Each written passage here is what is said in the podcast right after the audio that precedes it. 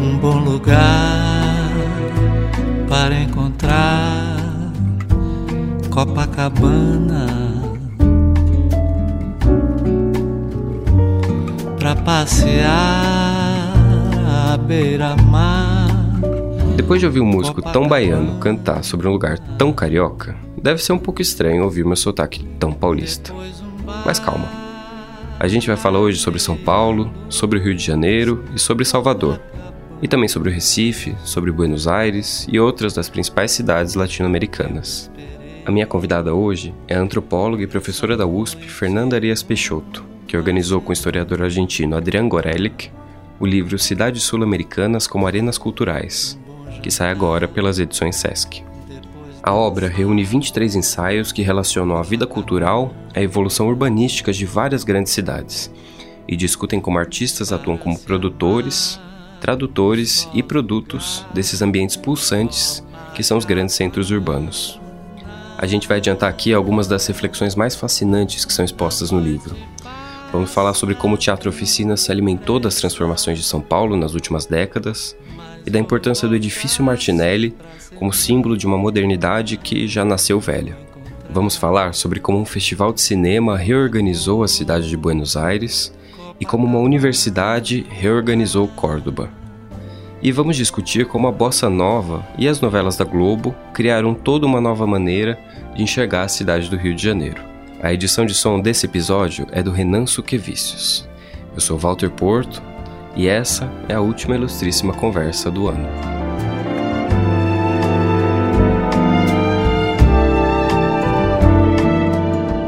Fernanda, boa parte das cidades que aparecem no livro estão passando ali por um processo de modernização em algum momento ao longo do século XIX ou XX.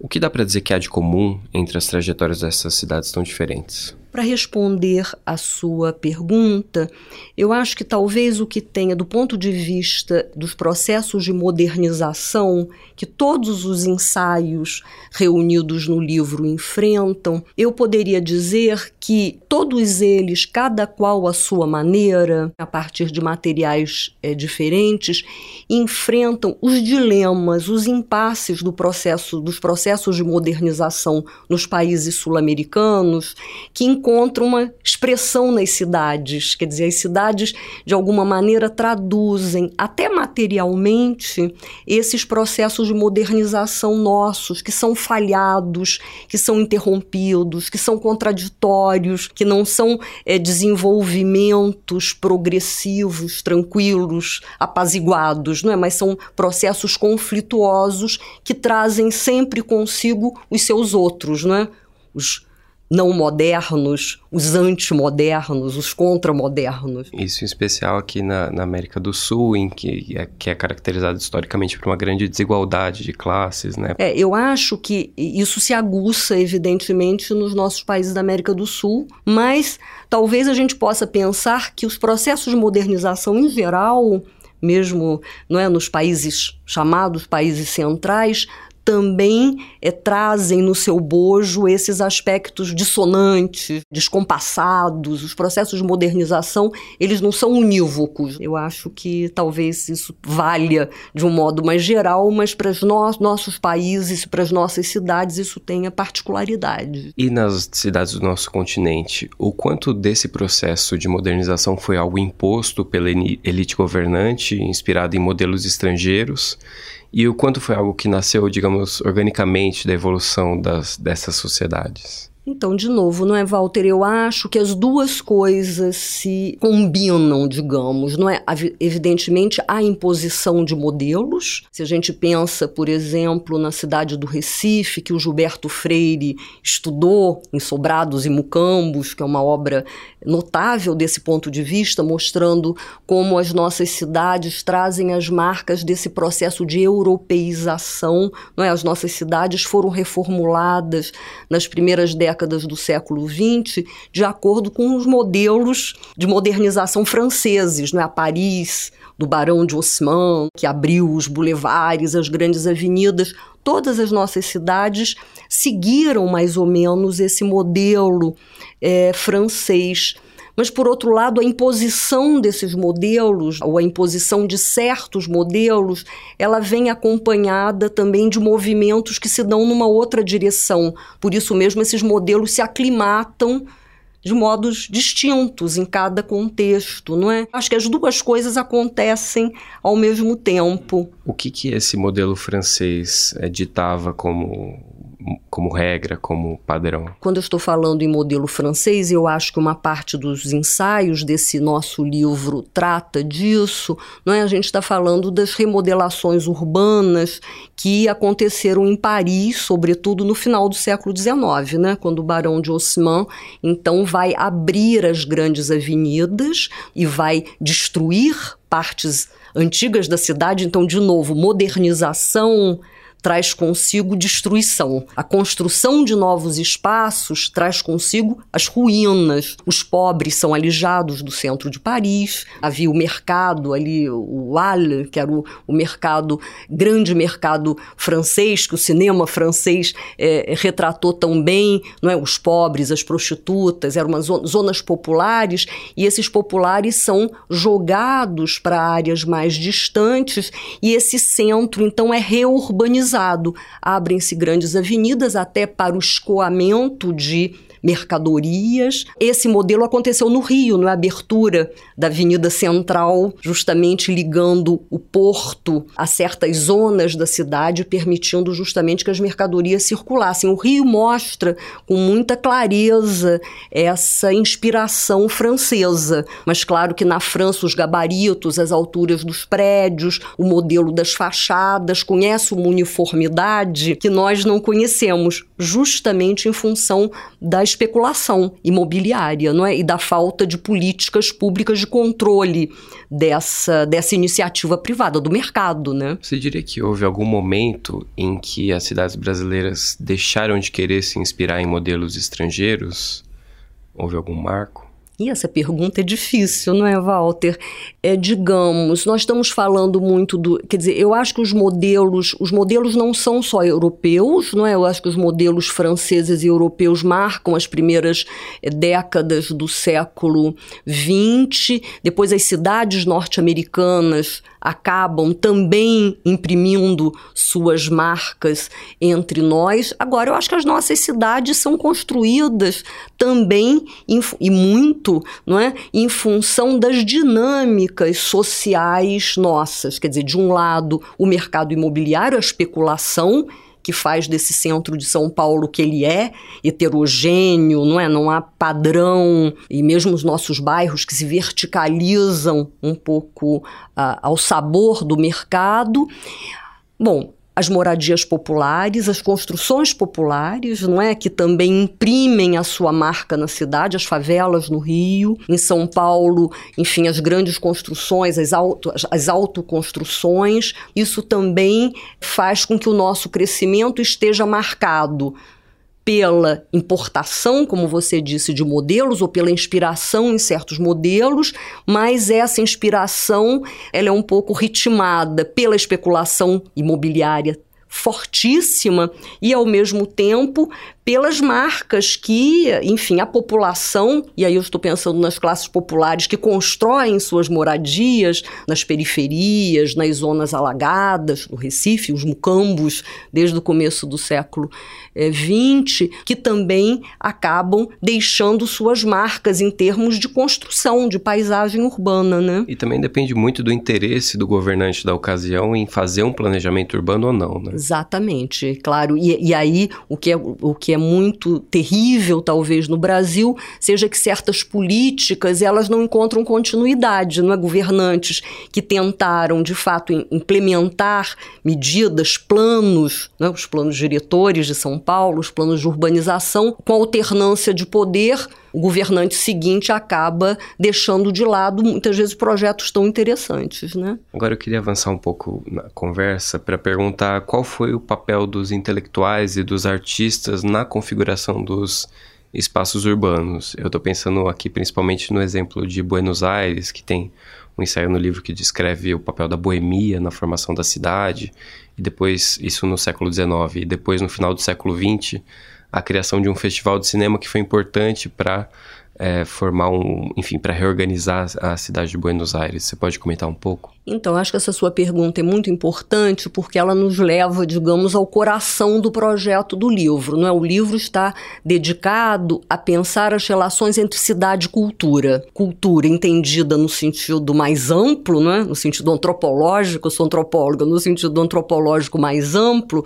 não é? Não só como cultura letrada ou como cultura erudita, entre aspas, mas essa dimensão das artes tem uma importância muito grande no no, livro e, e vários dos ensaios tratam dessa relação entre arte e cidade, produção cultural, produção artística, nas suas relações com as cidades, pensando, e aí você deu o exemplo do ensaio sobre Buenos Aires, sobre o, os festivais de cinema num bairro de Buenos Aires, que vai, quer dizer, a presença do festival, ela remodela as feições do bairro, é, fisicamente, materialmente, do ponto de vista da sociabilidade. Então, esse ensaio é, é genial, mas há outros, porque ele é, nos ensina que essa relação entre cidade e cultura, ou cidade e artes, deve ser pensada como uma relação de dupla mão, não é? Quer dizer, as artes, na verdade, elas são produto e produtoras da cidade, não é? Eu acho que essa, esse é o nosso desafio, pensar essa relação de dupla mão entre cidade e produção cultural. Mas voltando ali ao século XIX de Buenos Aires, que é objeto de um, de um ensaio diferente desse do Festival de Cinema, o Bafite, é, você pode comentar um pouco sobre como a, a, a, modelação da cidade no século XIX teve atrelada a esse, essa ideia de uma boemia? A boemia, não é a boemia letrada, a boemia artística, a boemia intelectual, quer dizer, ela mostra como essa cultura letrada ou essa cultura artística, ela é inseparada, inseparável, perdão, de uma forma de sociabilidade, de uma forma de habitar a cidade, não é? Então os artistas, os intelectuais, mas enfim, não só, mas ocupam a cidade e deixam suas marcas na cidade de maneira específicas, não é?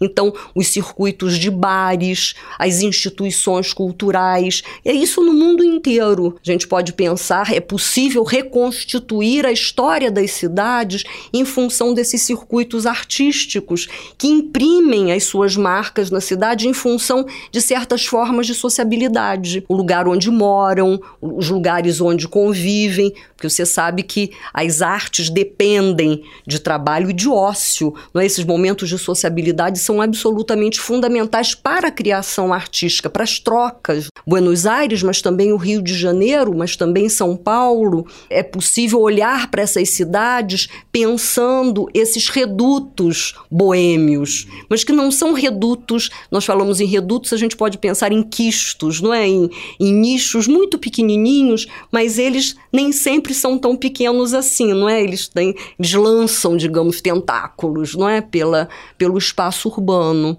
Então, eu acho que, é, de novo, esse, esse exemplo da Buenos Aires no século XIX permite dizer uma ideia forte do livro é pensar essas articulações entre cidades e cultura não é? em momentos diferentes do tempo. Não é uma história das cidades sul-americanas, mas pensando como essas relações entre cidades e culturas, se nós quisermos usar no plural, elas se manifestam em momentos específicos. E eu queria perguntar mais ou menos na contramão, né? Como os artistas intelectuais passaram a ler a cidade, o papel que eles têm não só como produtores e produtos do espaço urbano, mas como tradutores, entre aspas, do que está acontecendo com a cidade. E aqui o exemplo que eu tenho na cabeça, só para guiar, guiar um pouco, é o, o, ensaio sobre o teatro na cidade de São Paulo, ali nos anos 60, que é importantíssimo para dizer o que estava acontecendo em São Paulo naquele período, com teatro de arena, com oficina, enfim, você pode falar melhor do que eu. Então, eu acho que há dois ensaios notáveis sobre o teatro em São Paulo, que é o ensaio de Heloísa Pontes, não é?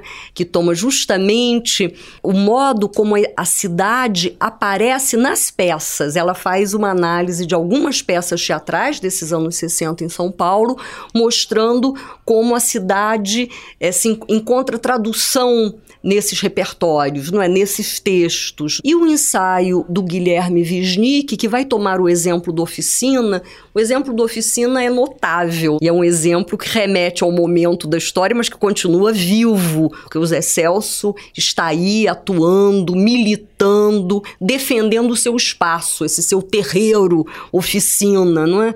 Então, porque efetivamente o Oficina fala é, de, um, de uma nova linguagem teatral, de vanguarda, e o Zé Celso é também história do teatro, não é? porque ele se refere a esses anos 60, o Rei da Vela.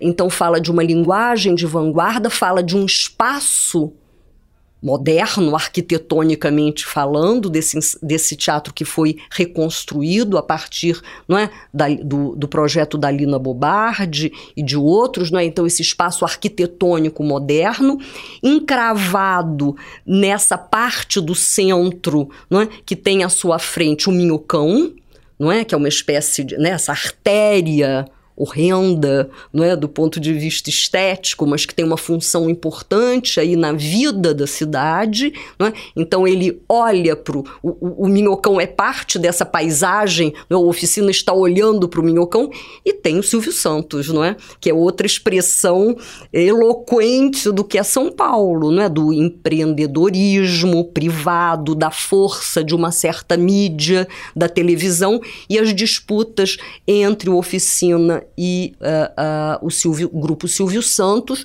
mostram justamente esse embate, essas lutas, essas tensões entre o capital, a empresa e a cultura. Então, esse exemplo do, do, do oficina que o Guilherme é, Wisnik trabalha é muito interessante porque ele reúne diversas dimensões, não é? a dimensão política, a dimensão estética, teatral e também arquitetônica, né? Talvez oficina seja o estudo de caso por excelência do assunto que você queria trazer ali no livro, né? Mas há outros, né? Eu acho que é, os, os ensaios, eu, eu, uso a palavra ensaio no sentido quase literal, né? Ensaiar é experimentar, né? No seu sentido, primeiro, mesmo científico, né? Então eu acho que todos nós experimentamos olhar para fenômenos que estavam acontecendo, de modo a investigar essas relações entre cidades e culturas, a partir de materiais diferentes. Então, se a gente toma o exemplo da reforma universitária em Córdoba de 1918, não é? Então, ali a autora o que faz? Ela toma um ano na vida da cidade. Então, se a oficina é um caso emblemático, é um espaço emblemático, de fato, para mostrar essa trama entre linguagens artísticas, reformulações urbanas e política digamos, especulação imobiliária, o ano de 1918 em Córdoba também permite essa esse olhar para essas dimensões tramadas entre política, o movimento estudantil, a universidade que transforma a vida da cidade e que repercute na vida do país. Então, é de novo, é um outro recorte, mas que permite ver essa relação entre cidade, cultura e política. Eu acho que a dimensão política é absolutamente central nos ensaios. Em alguns mais evidente, não é? Em outros menos, mas acho que sim. Só antes da gente seguir adiante, eu queria trazer um outro, uma outra história sobre a oficina que você passou por cima aqui e que talvez alguns ouvintes não conheçam, que ele, eles fizeram uma peça emblemática ali no, no final dos anos 60, se eu não me engano, 68, chamada Na Selva das Cidades, 68 ou 69, que, uh, cuja ensinação se valia diretamente dos destroços da destruição dos prédios ao redor ali, feita para a construção do Minhocão na gestão do Paulo Maluf. Então eles traziam os destroços dos, dos quarteirões ao redor para fazer a peça em cima deles. Então é um comentário direto sobre as mudanças que estavam acontecendo na cidade naquele momento. Né? É, não, eu acho que a oficina é, é, enfim, o trabalho da oficina é absolutamente notável também desse ponto de vista.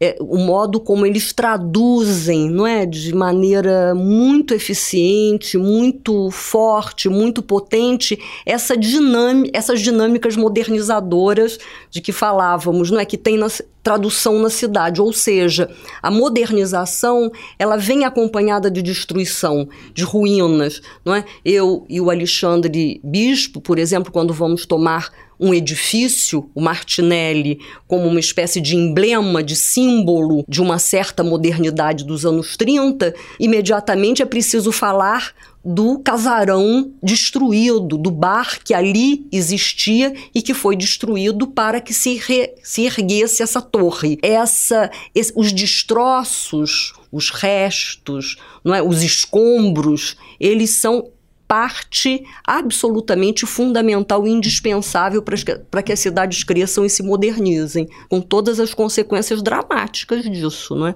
do apagamento de certos traços, de certa história, o, o desalojamento de pessoas. Quer dizer, esse processo é trágico, é traumático, não é? Então, essa dimensão traumática dos processos de modernização também estão aí. E o seu exemplo do Na Selva da Cidade é isso. Ele, a, a peça mostra isso, não é? É, e só para dar o crédito devido, esse projeto foi feito pela Lina Bobardi junto com o Zé Celso. Exatamente. No antigo prédio da oficina. Do povo oprimido nas filas, nas vilas, favelas da força da grana que ergue e destrói coisas belas, da feia fumaça que sobe apagando as estrelas. Eu vejo surgir teus poetas de campos e espaços, tuas oficinas de florestas, teus deuses da chuva já que você mencionou o seu artigo junto com Alexandre Bispo sobre o edifício Martinelli, eu queria trazer essa discussão aqui ao centro, que você conta que desde a fundação do, do prédio, nos anos 20, ele era, abre aspas, novo e ultrapassado. Ele era um sinal de tempos modernos e de forma decadente. O que esse prédio conta sobre a formação de São Paulo?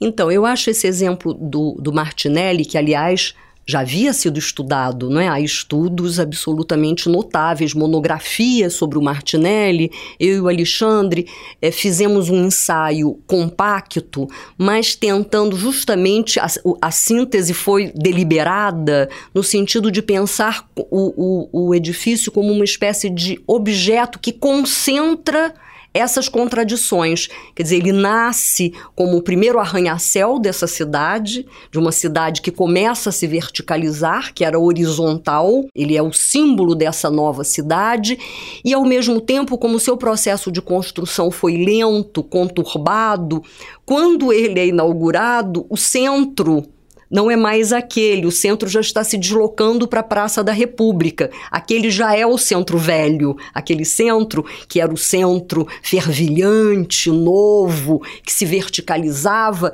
ele já é decadente, o centro começa a se deslocar, né? São Paulo, esse centro de São Paulo se desloca ao longo da história.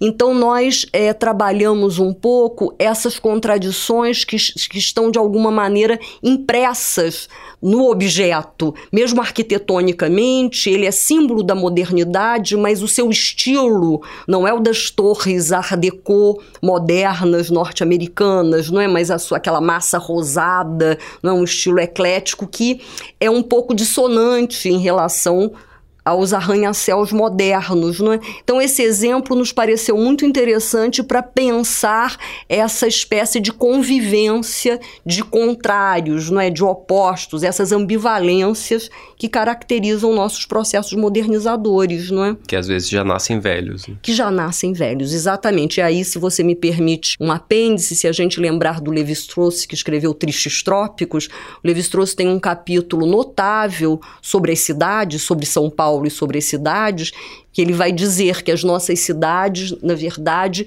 conheceram o apogeu sem passar quer dizer, conheceram, eu não, eu não, lembro exatamente agora os termos do Levi-Strauss, mas ele vai mostrar que essas nossas construções modernas, essas nossas cidades modernas, elas são imediatamente decadentes e velhas. Os edifícios são novos hoje e amanhã eles já estão não é descascados, envelhecidos. Isso a gente olha, olhando para São Paulo, parece difícil não concordar com isso, não é? E o Martinelli de alguma maneira expressa isso, não é? uhum. Ainda para ficar a discussão aqui em São Paulo, onde a gente está gravando, um outro caso que aparece no livro e é muito relevante sobre as nossas heranças culturais é o da apropriação da Avenida Paulista na sua fundação por imigrantes italianos, principalmente, né? E a luta entre a identidade aristocrática dos quatrocentões da cidade contra os recém-chegados imigrantes que ocuparam aquele espaço. Você pode contar um pouco mais sobre o que isso revela sobre a formação de São Paulo? Então, esse é um outro ensaio sobre São Paulo. São Paulo e Buenos Aires são cidades que têm mais de um ensaio no livro, não é? São cidades que, de alguma maneira, foram é, enfrentadas em diferentes momentos, de diferentes ângulos.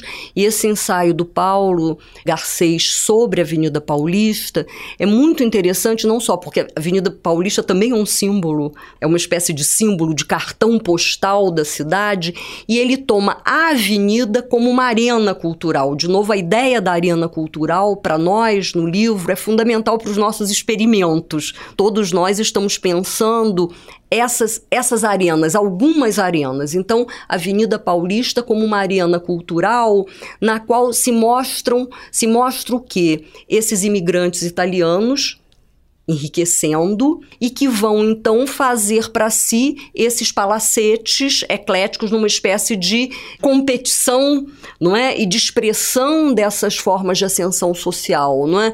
Então o Paulo vai fazer uma análise muito fina, recuperando a história da avenida, não é? A presença desses imigrantes e contrariando a ideia de que a Avenida Paulista era a Avenida dos Barões do Café.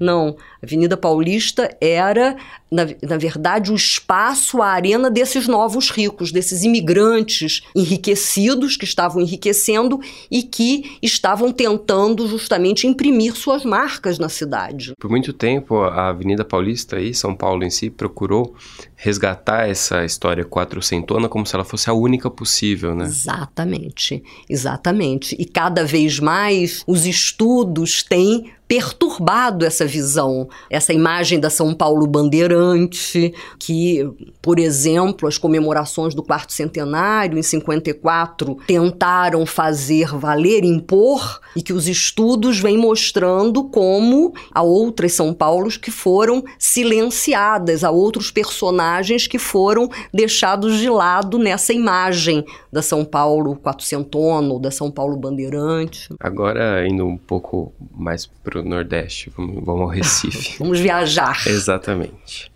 É, as mudanças profundas na paisagem urbana do Recife, elas provocaram um, um, certo, o nascimento de uma certa nostalgia na arte, né, que é o foco do, do ensaio sobre a cidade, é, que foca principalmente no, no Gilberto Freire. Né, e eu vou ler, ler aqui um trecho destacado no livro que Gilberto Freire escreveu no Diário de Pernambuco em 1924.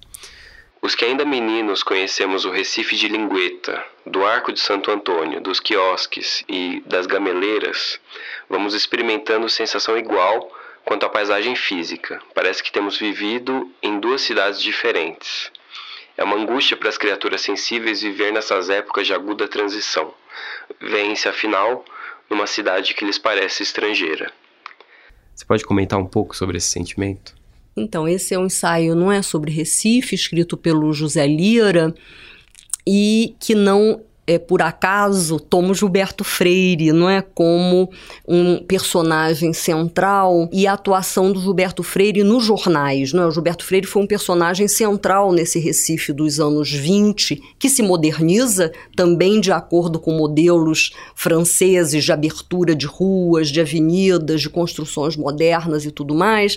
E o Gilberto Freire foi alguém que esteve engajado nos debates sobre habitação popular, sobre modernização. O Gilberto Freire era muito sensível aos debates arquitetônicos, por isso ele era conhecido como o sociólogo dos arquitetos. E essa dimensão arquitetônica é muito forte nas suas obras, em Sobrados e Mucambos, por exemplo.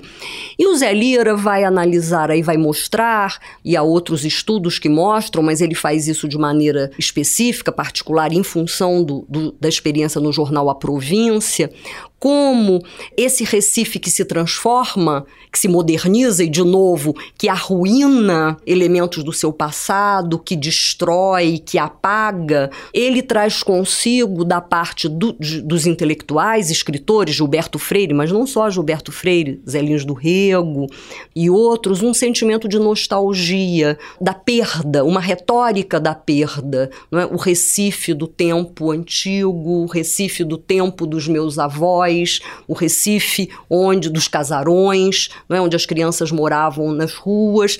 Então é interessante porque isso, é, Walter, nos leva a pensar de novo como os processos de modernização, eles trazem, nas nossas cidades, mas não só, eles vêm carregados de sentimentos ambivalentes. Se a gente pensar naquele livro notável do Raymond Williams, O Campo e a Cidade, o Raymond Williams vai acompanhar na literatura inglesa o modo como, no momento de industrialização e de transformação das cidades inglesas, reedita-se o campo bucólico. Então, esse sentimento de nostalgia de um campo imaginado. Então, os escritores, para dizer que esse processo não se dá apenas no Recife, mas no Recife ele é muito forte, é muito expressivo, porque de fato há um grupo de escritores, de artistas, estamos falando apenas do Gilberto Freire e do Zé do Rego, que eram muito ligados, mas poderíamos pensar outros, que estão justamente nesse momento em que a cidade se transforma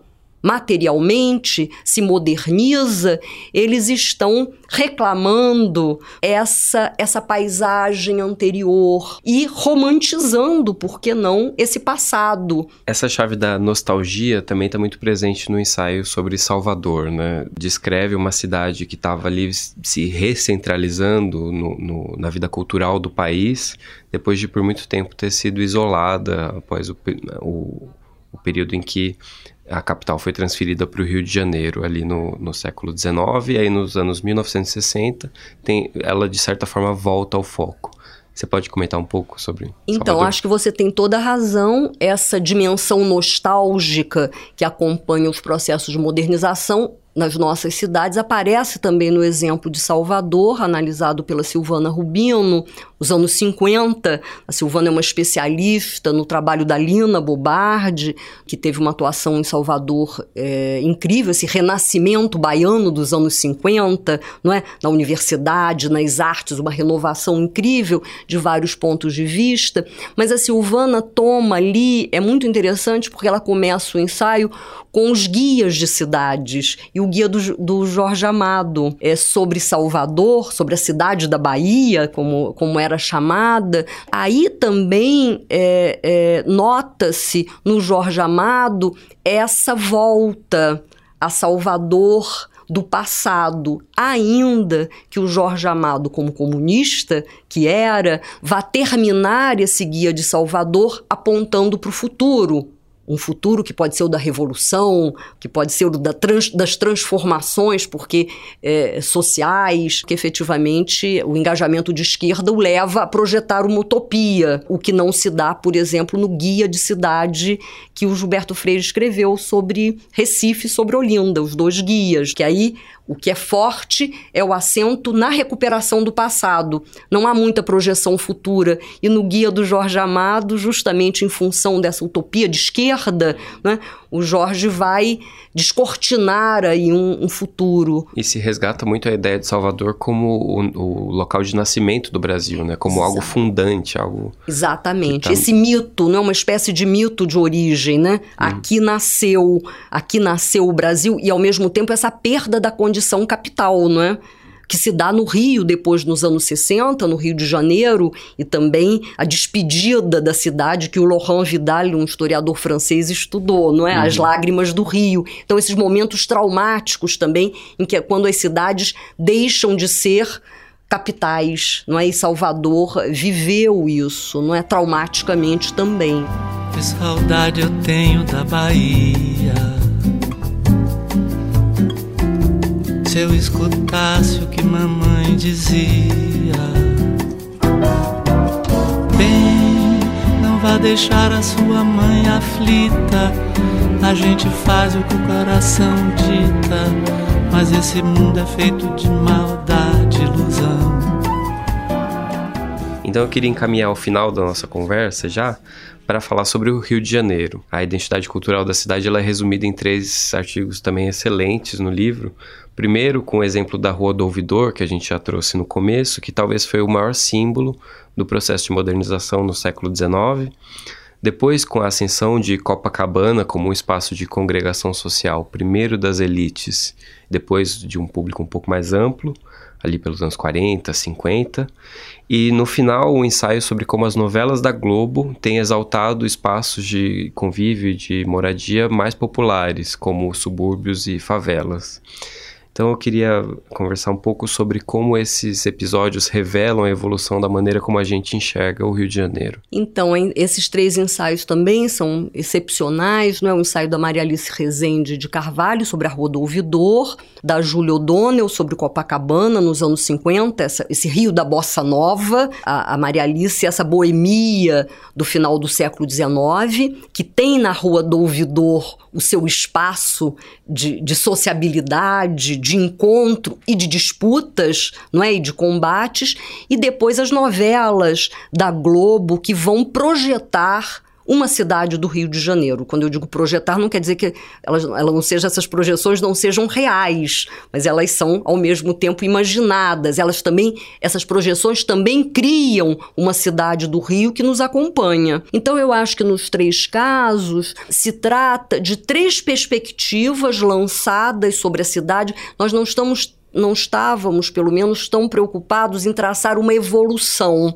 é, da cidade do Rio, mas de olhar para ela de três ângulos, em três momentos, pensando justamente como se deram nesses momentos e nesses espaços essa relação entre cidade e cultura, ou essa figura da arena cultural, como é que ela se constitui. Então, a Rua do Ouvidor que abre o livro, não apenas porque o ensaio da Maria Alice recua ao século XIX, mas porque ela vai mostrar essa Rua do Ouvidor como uma arena cultural importante, política e intelectual é, no Rio de Janeiro, e ela termina o ensaio melancolicamente Há uma dimensão melancólica que acompanha, eu acho, também as análises sobre os nossos processos modernizadores, que tem a ver com as dificuldades desses processos.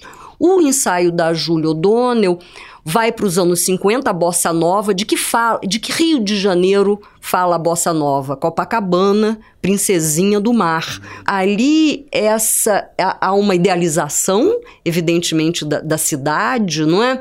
é? Um certo um rio que assume, não é, ares paradisíacos em, algum, em alguns momentos e que vem acompanhado também de novas formas de viver a cidade, os banhos de mar, novas formas de sociabilidade e Copacabana está se verticalizando, ao contrário do que se dá em São Paulo, que a verticalização começa pelo centro, no Rio a verticalização começa pelos bairros e Copacabana começa pelo litoral, né? Exatamente. Aliás, só um comentário antes de você continuar, eu fiquei muito impressionado com algo que ela traz no livro, que é que antes de Copacabana se consagrar ali como esse espaço de, de sociabilidade, as pessoas não tinham o hábito de entrar no mar. Exatamente. Era visto como sujo. Como... Exatamente. E, enfim, começou ali nos anos 40, né? Exatamente. Quer dizer, esse hábito de tomar banho de mar, que vem acompanhado de uma nova visão do lazer, de novas formas de trajar isso tem uma data de nascimento, não é? E a Júlia está acompanhando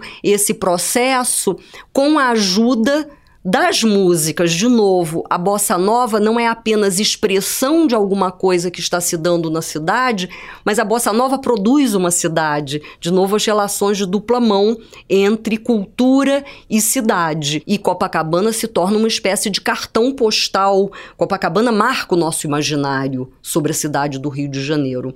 E a Beatriz Jaguaribe, quando olha para as telenovelas, evidentemente ela está olhando para um outro Rio de Janeiro, que é o mesmo, mas que é outro, em outro momento, em que as novelas estão falando ora da Zona Sul, ora dos subúrbios, porque no Rio não é, não é de periferia que se trata, não é o termo periferia se aplica a São Paulo e a outras cidades, mas ao Rio não. São os subúrbios e as favelas. Esse Rio de Janeiro media, mediatizado, televisionado, ele também traz consigo uma certa imagem da cidade. Quando eu digo imagem, ela é real, ela é potente, ela atua sobre o mundo, novas linguagens, novas formas de falar.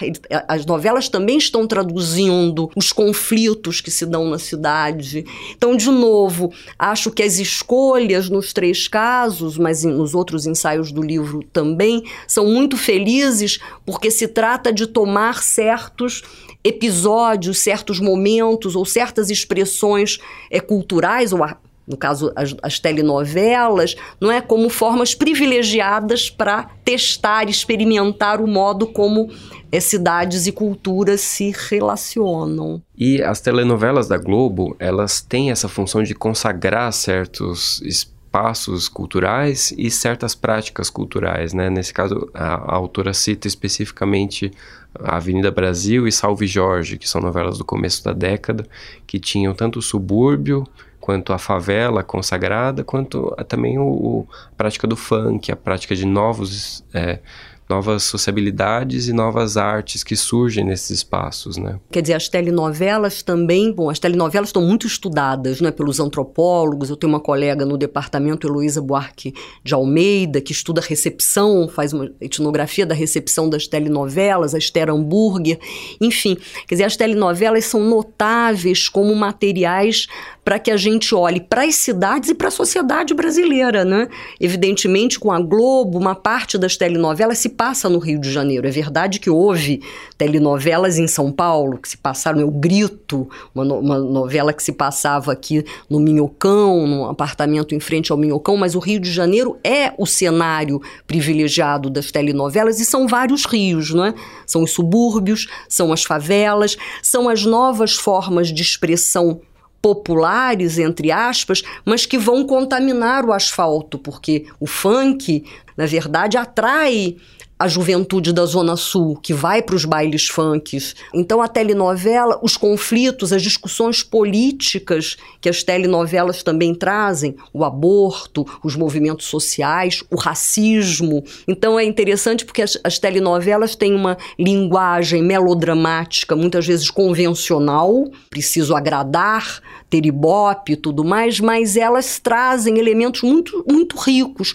sobre a sociedade e para a sociedade. E no caso do Rio, de fato, elas estão construindo uma cidade do Rio de Janeiro e apresentando para os telespectadores outras faces da cidade que alguns não conhecem. Né? Alguns moradores da Zona Sul que olham as telenovelas e que só conhecem o morro ou o subúrbio pela telenovela. E para fazer uma ligação com outro ensaio sobre Copacabana, ele descreve tanto a ascensão de Copacabana como um espaço elitizado, como um espaço em que só os ricos podem ocupar, quanto a, entre aspas, decadência do, do bairro, quando é, começa a se popularizar demais, e aí essa elite vai para outros bairros vizinhos, para outras praias, é, como por exemplo Ipanema e o Leblon, também consagrado nas novelas da Globo como o espaço da mais fina elite. Né? Então, esse seu exemplo, Walter, é muito importante porque ele nos remete a um problema central do livro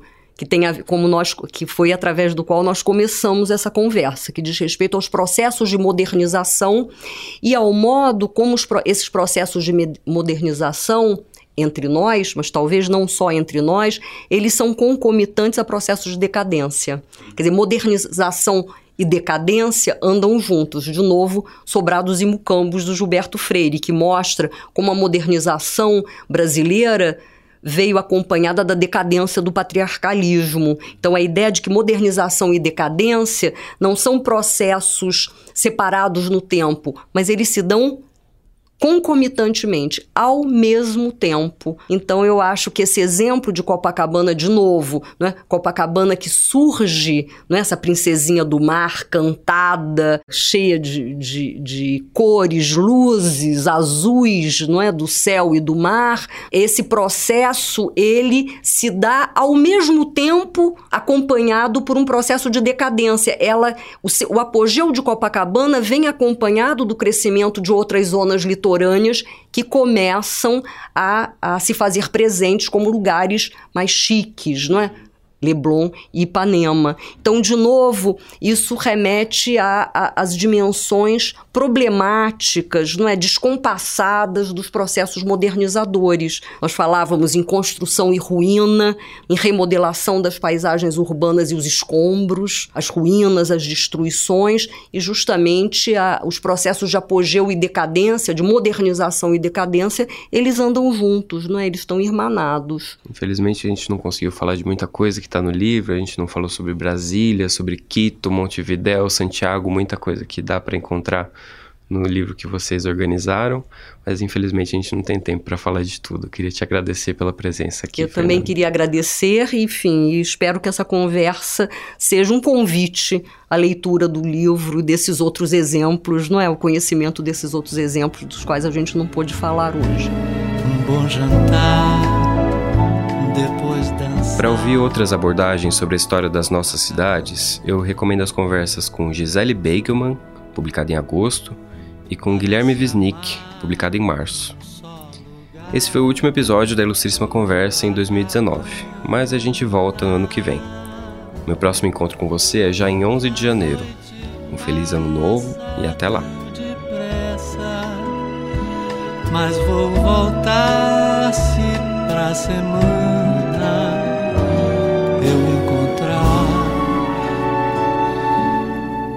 novo amor.